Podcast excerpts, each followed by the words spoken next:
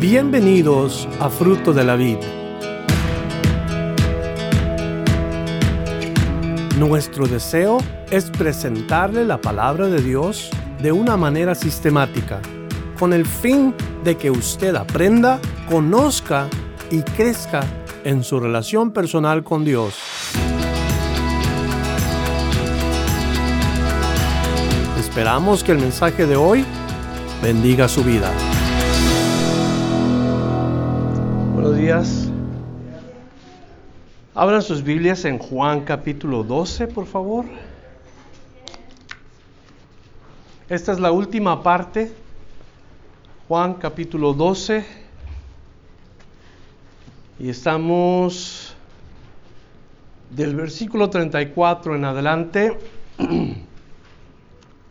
Verso 34 nos dice, le respondió la gente, nosotros hemos oído de la ley que el Cristo permanece para siempre. ¿Cómo pues dices tú que es necesario que el Hijo del Hombre sea levantado? ¿Quién es este Hijo del Hombre? Y si recuerdan ustedes de dónde venimos en los últimos versículos de la semana pasada, Jesús está hablando con los judíos y en este capítulo les ha declarado y les ha revelado que la hora llegó, la hora en que Cristo iba a ser levantado.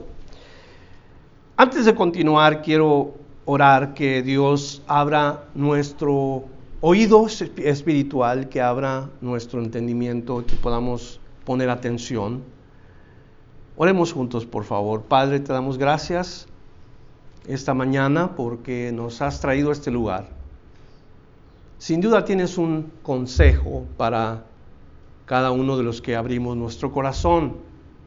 Tienes una palabra de ánimo, una palabra de exhortación. Y quieres que seamos aquellos instrumentos de gracia que tú vas a usar, aquellos instrumentos de gracia que tú vas a levantar para que vayamos y llevemos este mensaje que tú has traído a los hombres, que tú eres el Cristo, que tú eres el Hijo de Dios. Ayúdanos a todos los que nos dispongamos. Con la unción de tu Espíritu, abre nuestra boca y úsanos para que tu gracia sea derramada en muchos corazones. Gracias por esta oportunidad de estar juntos. Oramos en tu nombre, bendito Jesús, y te damos gloria y honra en el nombre de Cristo. Amén. Nosotros hemos leído la ley, dicen estas personas. Inmediatamente nos damos cuenta en dónde se encontraban estos individuos. Ellos dependían de la ley, confiaban en la ley. Pero la ley solamente es buena cuando uno la utiliza como se debe de utilizar. Y para eso, la escritura nos dice en 1 Timoteo capítulo 1 versículo 8, que la ley es buena si uno la usa legítimamente. Entonces, ellos estando en la ley, cuando oyen a Jesús decir, es necesario que el Hijo del Hombre sea levantado. Ellos se asombran porque lo que leían en la palabra del Mesías es que Él iba a permanecer para siempre. Y es verdad. Entonces, ¿cómo era posible que Jesús iba a ser levantado o implicaba que iba a morir? Entonces comienzan a preguntarle ellos a Jesús mismo, ¿quién es este Hijo del Hombre? Y este término Hijo del Hombre es un título mesiánico que Jesús tomó para sí, porque le pertenece a Él. Jesús dijo a sus discípulos en Mateo 8:20, las zorras tienen guaridas y las aves de los cielos nidos, mas el Hijo del Hombre no tiene donde recostar su cabeza. Jesús identificándose con sus discípulos que Él era el Hijo del Hombre. Título mesiánico que Él tomó para sí. Hablaba de sí mismo Jesús. Le respondía a un joven que quería seguirlo. Luego en Mateo vemos nosotros el capítulo 16, versículo 13. Viniendo Jesús a la región de Cesarea de Filipo, preguntó a sus discípulos, diciendo, ¿quién dicen los hombres que es el Hijo del Hombre? O sea, otra vez Jesús hablando de sí mismo. ¿Qué dice la gente que soy yo? ¿Quién dice que soy yo? Y en Mateo 18, 11, él mismo dice, porque el Hijo del Hombre ha venido para salvar lo que se había perdido. Y esto lo va a repetir en ese capítulo Jesús en lo que estamos leyendo nosotros. Entonces, para nosotros es claro leer que el Hijo del Hombre es Jesús, pero para ellos no, porque ellos leían en la ley que el Cristo permanecería para siempre. Entonces hubo asombro, hubo concernimiento, porque ellos esperaban un hombre que estableciera el reino mesiánico. Por eso ellos no podían creer que Jesús venía a morir por los hombres. No entendieron.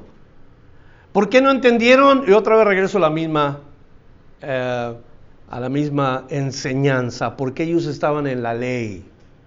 Ellos quedaron en la ley. Ahí continúan en la ley hasta nuestros días, todavía están dependiendo de la ley. Pero vamos a continuar más en la introducción de la palabra de Dios porque hay muchas cosas que aprender y solamente tenemos 45 minutos. Verso 35, entonces Jesús dijo, aún por un poco la luz está entre vosotros, andad entre tanto que tenéis luz para que no sorprendan las tinieblas. Porque el que anda en tinieblas no sabe a dónde va, entre tanto que el que tiene la luz, cree en la luz para que seáis hijos de luz. Y estas cosas habló Jesús y se fue y se ocultó de ellos. Entonces en la respuesta que Jesús da no se relaciona a lo que ellos preguntan acerca del Mesías. Más bien Jesús da una comparación de dos cosas, la luz y las tinieblas. Los que andan en luz y los que andan en tinieblas. La primera cosa que vemos nosotros es que si estamos en la ley, estamos en tinieblas. Porque eso no nos conduce a nosotros al reino de Dios. La ley nunca ha podido salvar a los hombres. Jesús hace la comparación. La primera cosa es que nos dice, hay que andar en luz. Andar en luz. Jesús dijo que Él era la luz del mundo. Así que, ¿qué es andar en luz? ¿Qué es caminar en la luz? Y como una pequeña conjetura de esa pregunta, yo comparto con ustedes que caminar en luz es caminar en comunión con Cristo. Caminar en luz es caminar en justicia. Caminar en luz es caminar en obediencia, más sobre todo obediencia a cumplir la voluntad de Dios. Eso es caminar en luz. Ahí se ven los hijos de Dios, los hijos de luz. Es más, la Biblia dice en Primera de Juan, capítulo 1 y el verso 7, pero si andamos en luz, como Él está en luz, tenemos comunión unos con otros y la sangre de Jesucristo su Hijo nos limpia de todo pecado. Caminar en luz, caminar en pureza de vida, caminar en verdad, en santidad. Todo eso es caminar en luz. Pero también está la otra parte, los que andan en tinieblas. Jesús dijo en la comparación, entre tanto que tenéis la luz, para que no os sorprendan las tinieblas, porque el que anda en tinieblas no sabe a dónde va. Claramente nos dice Jesucristo, primeramente, que el, el que está en tinieblas no sabe a dónde va tropieza, tal y como un ciego tropezara. No puede ver, no puede saber lo que está delante de una persona que anda en tinieblas. Y estas palabras se las está diciendo a los que dependen de la ley. Porque el que depende de la ley tropieza. Los que han querido agradar a Dios cumpliendo la ley, están tropezando constantemente. Si no es en una cosa, es en otra. Rompiendo una ley, rompiendo otra ley, queriendo cumplir, y están tropiezo tras tropiezo, y ya tienen la cara llena de moretes, pero siguen en la ley, continúan en la ley. Entonces, es necesario salir de la ley. Es necesario dejar la ley, salir de ella y venir a la luz. Eso es exactamente lo que Jesús le está diciendo a estos que decían, nosotros hemos leído. Y, oiga, eso es bueno que ellos hayan leído la ley, pero no es suficiente leer la ley. Los diez mandamientos, los, las leyes de Dios, no es suficiente leer y decir, es que yo ya leí la ley. Es que ya sé lo que es la ley.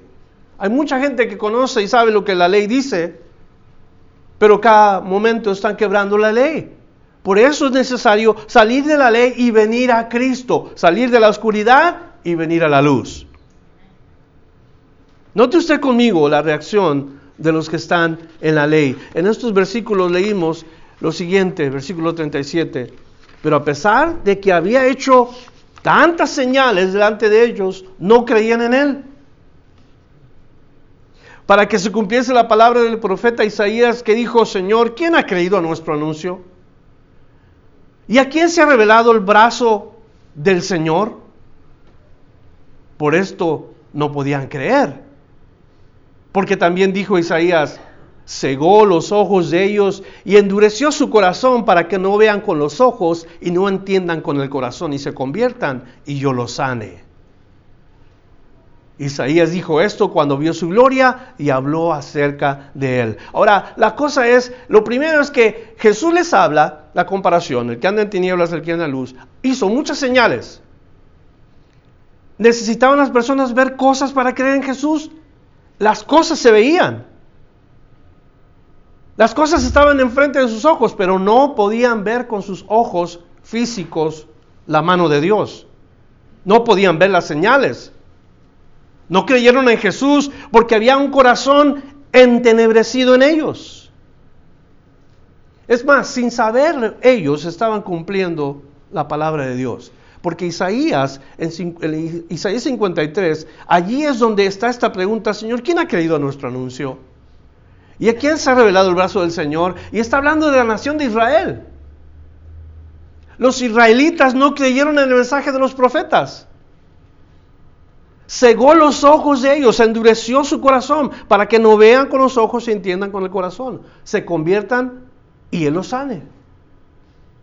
Ahora esto parece como que Dios es cruel, como que Dios fue malo. ¿Por qué endurece el corazón de los hombres? ¿Por qué los, los hace ciegos Dios? Porque así suena. Parece decir, Dios cegó, el Dios cegó los ojos de los hombres y endureció el corazón de los hombres, pero no es así. Entendamos bien lo que la palabra de Dios nos está diciendo. El Salmo 18 y el versículo 12 nos da la razón por cual la gente no cree el mensaje de Dios. El Salmo 81 y el versículo 12 dice, los dejé por tanto a la dureza de su corazón, caminaron en sus propios consejos. Esta es la gente que cuando oye la palabra de Dios y se le hace una tontera, se le hace una cosa irrazonable, su corazón se endurece. Se cierran al mensaje de la palabra y no lo reciben. Endurecen su corazón este es el problema del hombre. Jesús dice que el hombre hace las cosas que hace por la dureza de su corazón. Esta mañana digo algo que a muy poco les gusta escuchar. ¿Por qué hay divorcios? ¿Sabes que Dios odia el divorcio? Dios odia que las, parejas se divorcien, pero ¿por qué Dios odia el divorcio? ¿Y por qué hay divorcios? Mateo 19, versículo 8, Jesús da la respuesta. Jesús está diciendo el por qué los hombres divorcian a las mujeres. O al revés, en este caso hay mujeres que divorcian a sus maridos. Pero ¿por qué es que existe el divorcio? Mateo 19:8, Él les dijo, por la dureza de vuestro corazón, Moisés os permitió repudiar a vuestras mujeres, mas al principio no fue así. Quiere decir, Dios no acepta este tipo de acciones. El divorcio viene por egoísmo, el divorcio viene por falta de humildad, el divorcio viene por falta de querer reconciliarse y de hacer paz y de, vivir en amor. El divorcio viene por la dureza del corazón del hombre. Por eso es por lo que hacen las cosas las personas. ¿Por qué no creían en Jesús? ¿Por qué esta gente no creyó en Jesús? Endurecieron su corazón, aunque veían las señales, aunque veían los milagros, endurecieron su corazón y no creyeron en Jesús. Por la dureza del corazón de ellos. Y cuando el hombre endurece su corazón, Dios sella eso quiere decir, Dios cancela, Dios afirma esa condición y ese corazón, aunque la persona tenga oídos y aunque la persona tenga ojos, no puede ver y no puede oír, porque su corazón ha sido sellado por Dios. Es cuando ya no puede escuchar, es cuando ya no puede ver, cuando no pueden venir a Dios y cuando Dios los puede sanar. ¿Qué se necesita para salir de esa condición? Se necesita arrepentirse uno de todo corazón. Dios quiere la sanidad de las personas, pero cuando hay un corazón endurecido, nada de esto sucede. Entonces Dios no es injusto para hacer tal cosa con los hombres. Es el hombre que ha endurecido su corazón y Dios nos deja hacer las cosas que queremos porque no queremos oírlo a Él verso 42. Con todo eso, aún de los gobernantes, muchos creyeron en él, pero a causa de los fariseos no lo confesaban, para no ser expulsados de la sinagoga, porque amaban más la gloria de los hombres que la gloria de Dios. Escúcheme otra vez lo que acabo de leer. Porque amaban más la gloria de los hombres que la gloria de Dios. No hay mucho que agregarle a esto amaban más a los hombres que a Dios. Hay una canción que dice, por eso estamos como estamos, por eso nunca progresamos. Y tal parece que nos damos con ver las cosas al revés. Es una canción muy ah, conocida por los hispanos, porque hoy las cosas que están pasando las podemos ver repetidas una y otra y otra vez. Las cosas que están sucediendo malas parece que al mundo se le hacen buenas. Las cosas buenas al mundo parece que se le hacen malas. A lo malo le llaman bueno, a lo bueno le llaman malo. Maten a los bebés, salven a las ballenas. En las cortes cambian el concepto matrimonial, Dios se equivocó, nuestro concepto es el correcto, llaman a lo malo bueno y a lo bueno malo. No podemos sacar conclusiones falsas de lo que es la vida normal. Jeremías 17:5 dice, así ha dicho Jehová, Maldito el varón que confía en el varón y pone carne por su brazo y su corazón se aparta del Señor. Consejo de Dios. ¿Está uno en tinieblas o está uno en luz? ¿Estamos en nuestro propio ah, egoísmo, manera de pensar o estamos queriendo de verdad encaminarnos hacia la luz? Esta gente amaba más el favor de los hombres, esta gente amaba los aplausos de las personas. Se preocupaba más de lo que dijeron los hombres de lo que dijera el mismo Dios. Le importaba más la opinión humana que la opinión divina. Pero no así los que servimos a Dios o los que creemos en Dios. No podemos estar buscando el favor de los hombres. No debemos estar buscando los aplausos de las personas, reconocimiento humano. Pablo escribió a unos corintios en la ciudad de Galacia, Gálatas 1.10, pues busco ahora el favor de los hombres o el de Dios. Es una pregunta que él se hace. ¿Busco yo el favor de los hombres o busco el favor de Dios? ¿O trato de agradar a los hombres? Pues si todavía agradar a los hombres, dice, no sería siervo de Cristo. Y ese es eh, el consejo que nosotros debemos recibir hoy. Según Pablo, él no podía estar buscando el favor de las personas y llamarse siervo de Cristo. O servimos a los hombres o servimos a Dios. Ahora, si servimos a Dios, el resultado va a ser horizontal. Eh, la cosa es vertical, sí, de Dios para nosotros, pero luego es vertical. Tenemos que buscar primero el favor de Dios para poder ir a los hombres con el favor de Dios. ¿Y quién se debe de llevar el crédito cuando nosotros actuamos así? Cuando servimos a Dios? Él, el Señor. Pablo dijo, ya no vivo yo, mas Cristo vive en mí. Y no busquemos la gloria de los hombres. Te voy a decir por qué no es bueno buscar la gloria, de los hombres. ¿Cuánto dura la gloria de los hombres? ¿Qué tanto puede durar el favor de los hombres? Te lo digo desde ahorita, buscas el favor de los hombres, a la primera que tú hagas que, que no les agrade, te lo van a sacar en cara. Así es el hombre.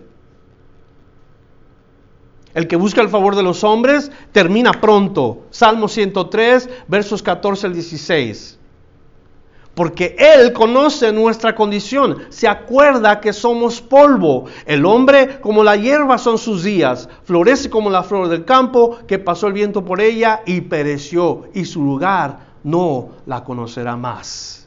La gloria del hombre pasa como la hierba del campo.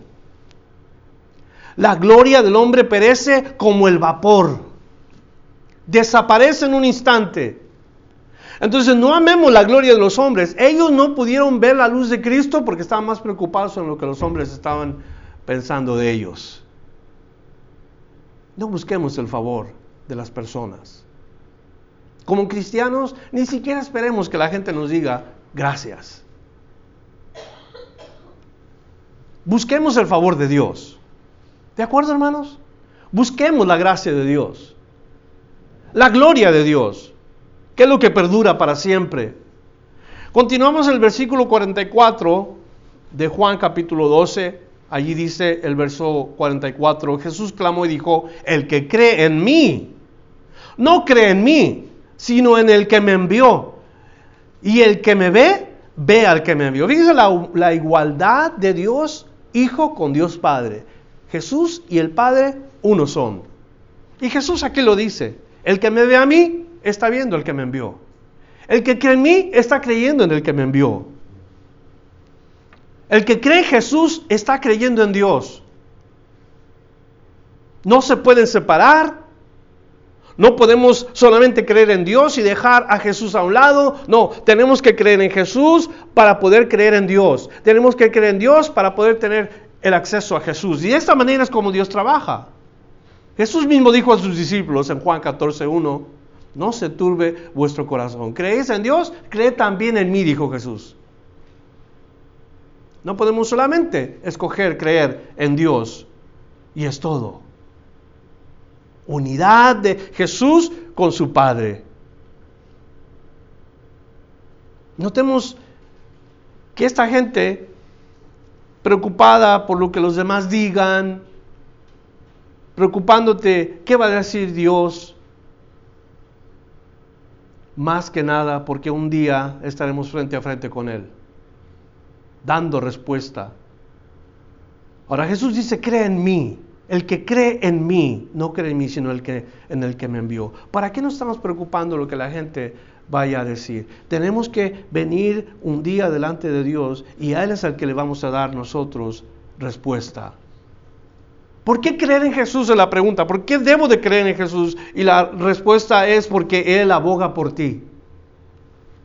¿Alguno de ustedes ha estado en corte? ¿Qué es lo primero que uno busca cuando uno va a corte? El mejor abogado. Entonces cuando vas tú a corte, te eh, aseguras de que alguien te represente bien delante de la corte. Pues en la corte de Dios tenemos un abogado que nos representa perfectamente. Primera de Juan, capítulo 2, versos 1 al 3. Hijitos míos, estas cosas os escribo para que no pequéis. Y si alguno hubiere pecado, abogado tenemos para con el Padre, a Jesucristo el justo. Y Él es la propiciación por nuestros pecados, y no solamente por los nuestros, sino también por todos los del mundo.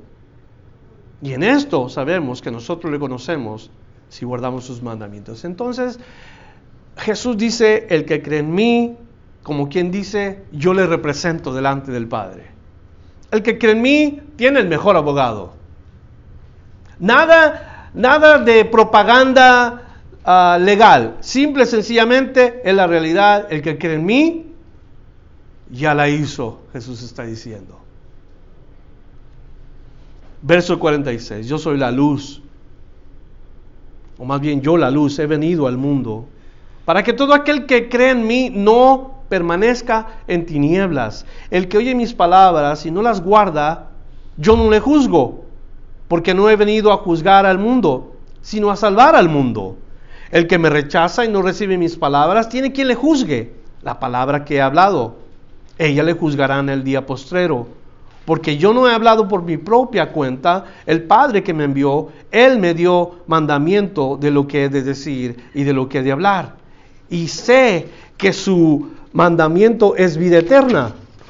Así pues, lo que yo hablo, hablo como el Padre me lo ha dicho.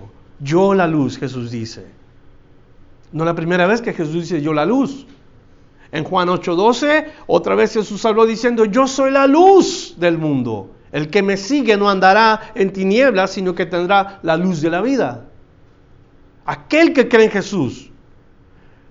Y, cuando hablamos de esto, aquí nos damos cuenta que la cosa es personal. El que cree en mí, la cosa es personal. Hoy en nuestros días muchos hijos piensan que ellos son cristianos porque sus padres son cristianos. Que ellos todo el tiempo asistieron a la iglesia, entonces concluyen, yo he de ser cristiano. Mi papá y mi mamá me llevaron a la iglesia, yo he de ser un cristiano. Pero bien claro dice Jesús que aquel que cree en mí, el que debe de creer en mí, o sea, la cosa personal, la cosa individual, o sea que tú tienes que decidir un día personalmente creer o no creer en Jesús. ¿Y cómo sabe la gente que tú has creído en Jesús? ¿Cuáles son las señales de una persona que ha creído en Jesús? Nos dice la palabra en estos versículos, el que oye mis palabras y las guarda. El que oye y guarda la palabra de Dios. Es una marca de un creyente de Cristo. El que verdaderamente ha creído en Jesús se conoce por guardar la palabra y se conoce por oírla y recibirla. Santiago 1, 22. Pero sed hacedores de la palabra y no solamente oidores engañándoos a vosotros mismos. ¿Cuántos cristianos, cuántos hijos de Dios, entre comillas, andan diciendo que son cristianos o andan diciendo que son creyentes? Oyen la palabra, pero no la hacen. ¿Cuánta gente anda en el mundo que escucha la palabra de Dios, pero no la viven? Son oidores, pero no son hacedores. Ama al prójimo como a ti mismo, dice la palabra de Dios. Y regularmente no lo hacen. Odian al prójimo. Maldicen al prójimo. Tratan mal al prójimo. Mienten al prójimo. Roban al prójimo. Eso es exactamente lo que muchos creyentes hacen. ¿Saben lo que la Biblia dice? pero no la obedecen. Y Jesús dice, el que, el que viene a la luz, aquel que viene a la luz, este es el que va a poder ver, este es el que va a poder demostrar que no solamente recibe la palabra, sino vive la palabra de Dios. En la palabra, exactamente la palabra que Jesús está hablando, dice, esa es la palabra que los va a juzgar. Un día cada uno de nosotros vamos a venir delante de Dios y una sola cosa va a contar. Creíste la palabra, oíste la palabra y de verdad algunos en aquel día van a querer sacar excusas. Pero ¿cómo es posible que yo sea traído a un juicio cuando hubo mucha gente que no oyó la palabra en el mundo. Yo sabía de muchos que allá en África y allá en Oceanía y allá en lugares remotos nunca se oyó la palabra y están preocupados por aquella gente. Cuando hoy se está oyendo la palabra de Dios para esa persona. ¿Qué de aquellos que nunca vieron preocupándose por las personas en otros lugares cuando uno sabe que uno va a, dar va, va a responder a Dios? Tiene la palabra de Dios que es el testimonio. Y si no tuvieran la palabra de Dios, escucha esta escritura, Romanos 1.20, porque las cosas invisibles de Él, su eterno poder y deidad, se hacen claramente visibles desde la creación del mundo, siendo extendidas por medio de las cosas hechas, de modo que no tienen excusa. Si tan solo el hombre mirara al cielo y viera el, hermoso firmamento, las estrellas, la luna, el sol, si vieran todo lo creado por Dios, es suficiente para creer en el Creador. Pero un día vendrán a juicio. Y si ellos dicen, es que yo nunca oí la palabra, con toda seguridad Dios dirá, ¿miraste los cielos?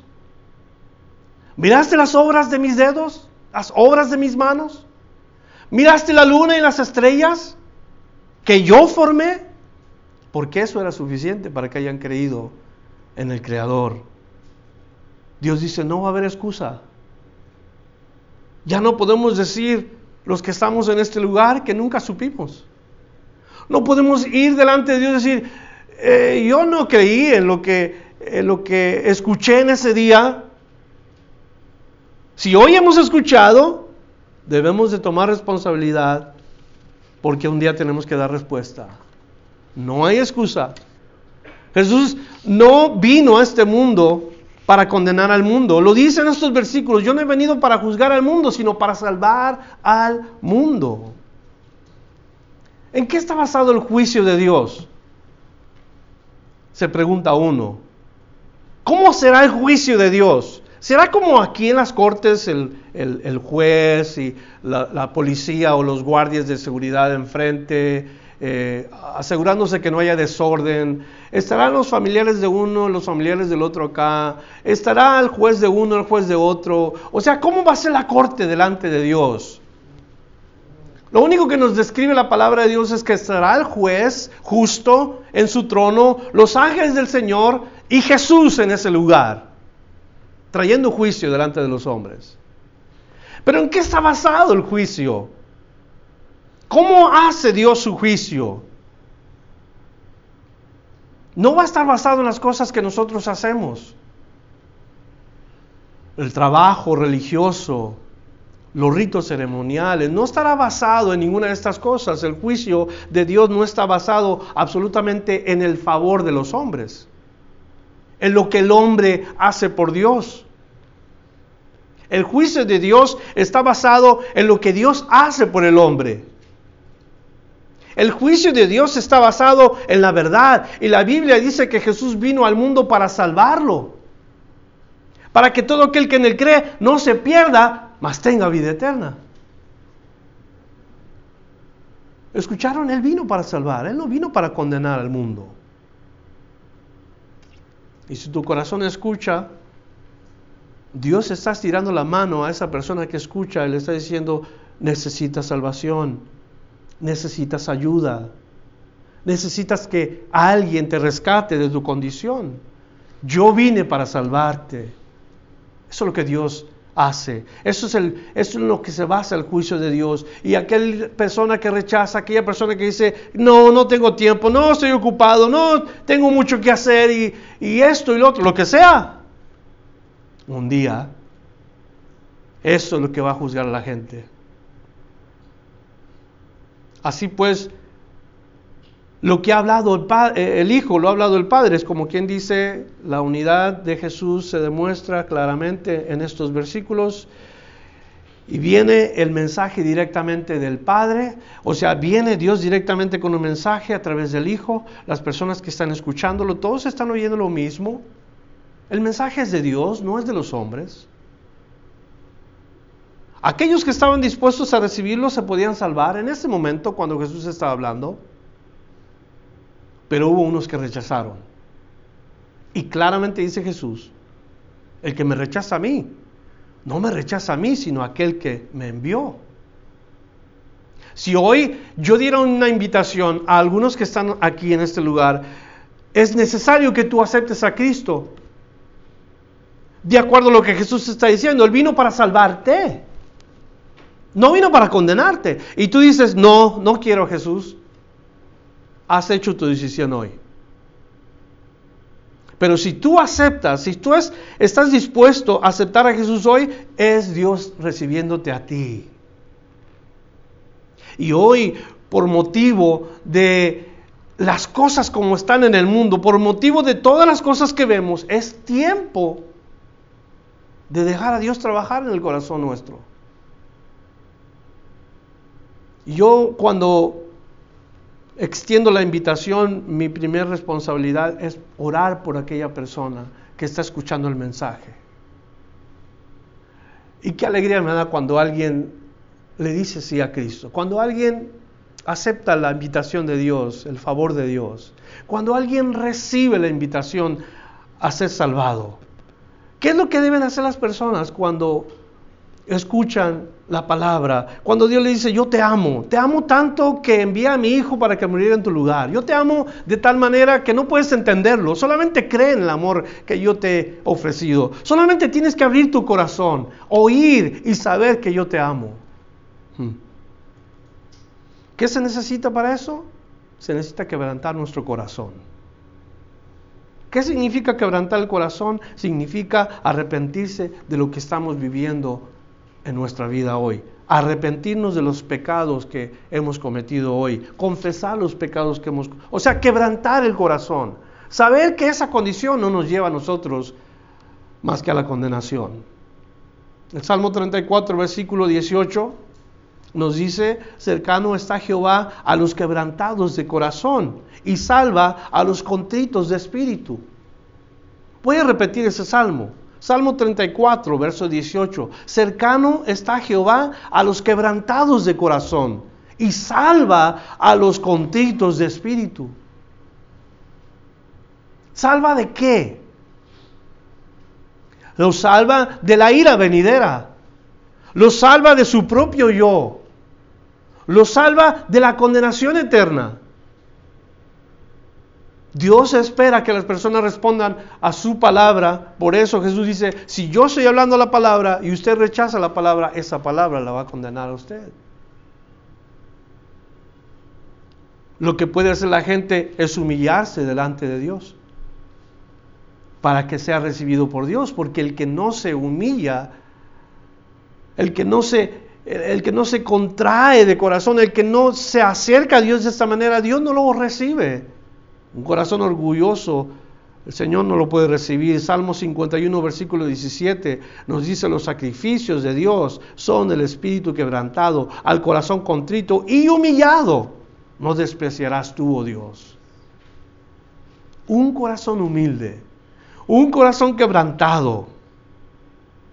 ¿Para qué? ¿Para qué venir de esta manera? Porque el Señor sabe que el corazón que tenemos, los que no Ah, están en Cristo, los que no conocen la palabra de Dios, tienen un corazón todavía endurecido, como empezamos el mensaje hoy. Un corazón cerrado. Pero el Salmo 51, el versículo 10, el salmista así escribió, crea en mí, oh Dios, un corazón limpio, un espíritu nuevo y recto dentro de mí. Crea en mí, oh Dios, un corazón limpio y renueva un espíritu recto dentro de mí.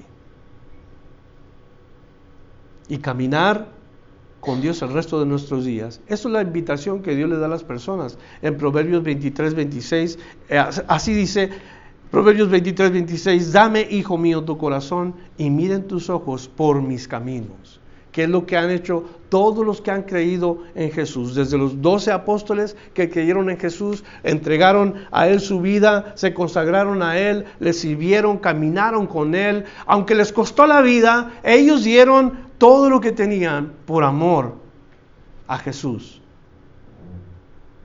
Y debido a esto, debido a ello, nosotros tenemos la esperanza el mensaje escrito en la palabra de Dios. Debido a que Jesús entregó su vida por ellos, ellos recibieron todas las cosas que necesitaban para ir por el mundo. Compartir el mismo mensaje. Porque así los que estamos nosotros, todos ustedes que han recibido a Cristo, que le han abierto su corazón a Cristo, alguien les invitó a recibirlo a Cristo. Alguien les dijo, hey, ¿te gustaría recibir a Jesús como Señor y Salvador? Jesús dijo, el que viene a mí no andará en tinieblas. El que viene a mí tendrá la vida eterna. El que toma el agua que yo tengo no tendrá sed jamás. O sea, todo lo que Jesús implica ser, lo ha ofrecido a los hombres. Porque la realidad es que el hombre sin Cristo nada es. Jesús se lo dice a los hombres, sin mí nada podéis hacer. ¿A qué diferencia es cuando una persona de verdad entrega su vida a Jesús y camina con Cristo? Las cosas cambian completamente.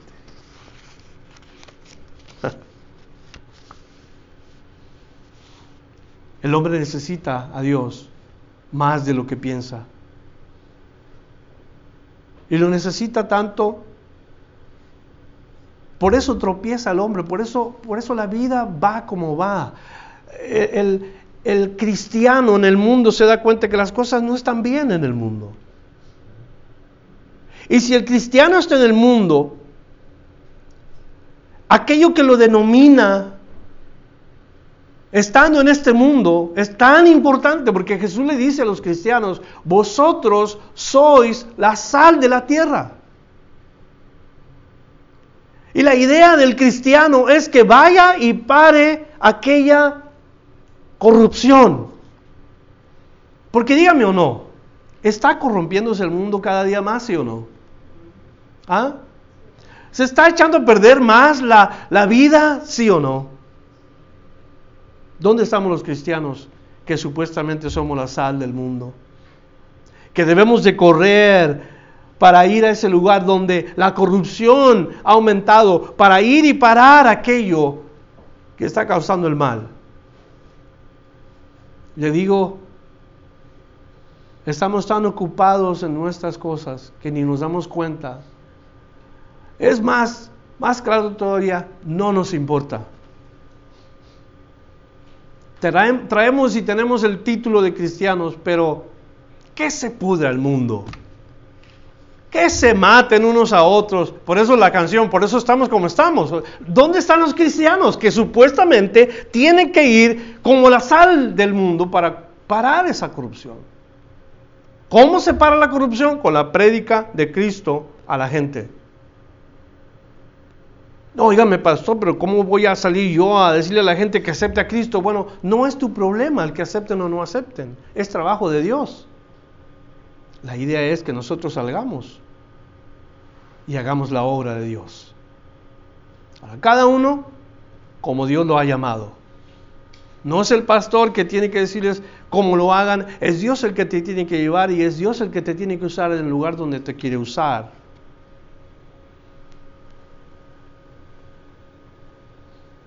¿Qué miramos en el mundo? ¿Qué es lo que Dios te dice cuando miramos al mundo cómo está y su condición? ¿Qué sientes por la gente? ¿Qué pasa dentro de ti cuando miras a las personas vivir como están viviendo? Estamos leyendo nosotros el libro de Génesis el jueves, el miércoles, perdón. Y leímos cómo había gente orando por Sodoma en el tiempo antes de que fuera destruida que alguien estaba levantando las súplicas delante de Dios. ¿Por qué? Porque veía la corrupción y veía cómo, cómo vivía la gente, toda la maldad que hacían. Alguien oraba por esta ciudad. Y nos dice el apóstol Pedro que Lot angustiaba su alma al ver el estilo de vida de la gente en estos lugares como Sodoma. Angustiado por las cosas que estaba viendo en esta ciudad de Sodoma. ¿Te angustia cómo ves a la gente vivir en estos días? ¿Qué está pasando con la gente en estos días? ¿Viven en la luz? ¿Caminan en la luz? Una de las cuantas cosas que están sucediendo horribles por todo el mundo, no crea que nada más aquí en este país. Violaciones y crímenes que no se habían escuchado en el mundo antes. Gente sangrienta, violenta. No es muertes por decir un asesinato como escuchamos de vez en cuando, no es gente cruel, gente sin, sin escrúpulos que no se mide y que tiene la sangre fría para quitarle la vida a otros. Como el hecho de descuartizar un cuerpo entero en pedazos. Esas cosas se oyen hoy. Y no quiero entrar en detalles con los crímenes que se cometen hoy, pero sabemos que el mundo está mal. Hermanos, la exhortación es para que ustedes sean lo que Cristo dice que son. La sal del mundo. El que viene a Él ya no está en tinieblas. El que viene a Jesús tiene la esperanza de la vida. Y tú la tienes, tú la llevas contigo. Es importante que tú la compartas y la lleves a alguien. Yo quisiera orar antes de cerrar este mensaje. Y como es responsabilidad mía asegurarme que tú tienes la luz de Cristo, pues yo quiero que abras tu corazón si tú en este día has escuchado y consideras que necesitas venir a Él. Y ya sé que los que estamos aquí entendimos, o los que están escuchando en este momento, venir a Cristo es la mejor decisión que una persona puede hacer. Venir a Cristo no es más que abrir tu corazón, decirle, Señor, yo quiero que tú seas el Señor de mi vida, yo quiero que tú entres en mi corazón, cambies todo lo que soy hoy y me hagas cada día conforme más a la imagen de tu Hijo Jesús. Yo quiero amarte, quiero servirte, yo quiero ser instrumento de tu gracia. Y aquellos que abren su corazón a Cristo y, sucede esto, pasan cosas extraordinarias en la vida de esos individuos. Y ya sea que en este lugar o en cualquier otra parte donde se está escuchando, si hoy abres tu corazón, Dios va a hacer el cambio. A través de su Hijo, Él va a venir a tu vida y te va a enseñar y te va a mostrar todas aquellas cosas que Él ha hecho por ti y te va a dar el poder por medio del Espíritu de Dios para que con denuedo, con ánimo, con alegría inclusive, con gozo, vayas tú y le compartas a la gente lo mismo que tú has recibido. Dios dice en su palabra, de gracia recibisteis, ve de gracia a otros. Así es que quiero orar que Dios haga ese trabajo en los que están escuchando. Señor, nos presentamos delante de ti este día. Nos presentamos, como dice tu palabra, que nos presentemos con un corazón contrito, humillado, con, con un corazón quebrantado delante de ti. No pretendemos nosotros ser más de lo que somos. Sabemos quiénes somos, pero también sabemos quién eres tú.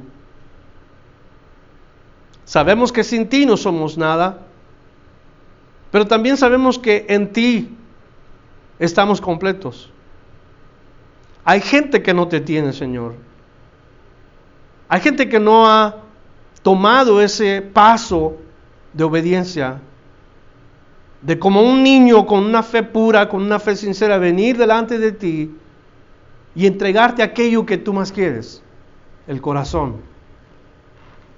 Y tú dices en tu palabra, que tú pones un corazón de carne, un corazón nuevo, que renuevas todas las cosas, que haces todas las cosas nuevas, que tú cambias y transformas. Y yo no sé por qué hay gente que escucha esto tan hermoso y tan, tan precioso que tú ofreces y la gente aún todavía así rechaza, Señor. No permitas que el corazón se endurezca de las personas, más bien quebranta el corazón, humilla el corazón, Señor, para que cuando escuchen la invitación, ellos puedan venir a Cristo y decir, sí, Señor, perdóname, porque soy malo, porque tengo maldad en mi corazón. Limpia mi corazón y hazme como el corazón de Cristo, así. Un corazón que ame, un corazón que perdone. Ayúdame a acercarme a ti cada día, buscando tu rostro, buscando tu presencia. Y si hubiera alguien que quisiera entregar el corazón hoy aquí o en cualquier otro lugar, eso es lo que tienes que empezar, Señor, te entrego mi corazón, abro mi corazón para que tú entres en él, para que tú limpies y saques todas las cosas que no te agradan. Cambia, Señor, todo lo que soy.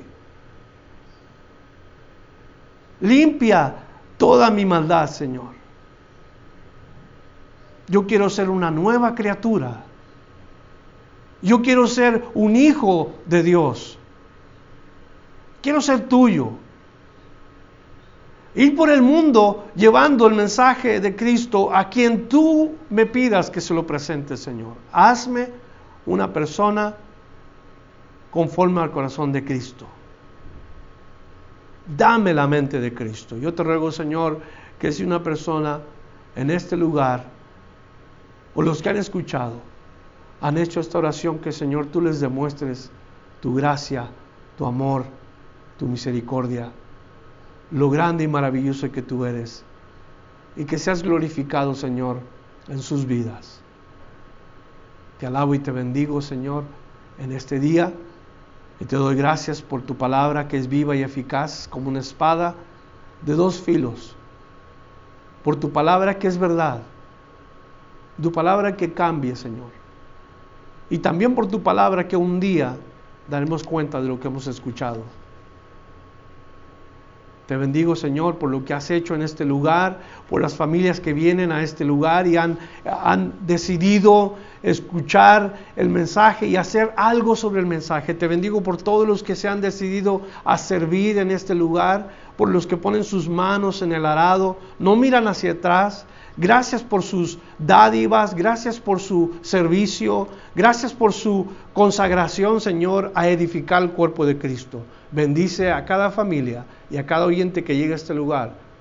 Juntos te lo rogamos en el nombre de Cristo Jesús. Amén. Gracias por escuchar la enseñanza de hoy.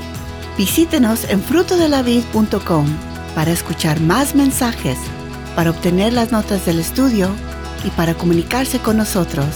Que Dios le bendiga abundantemente.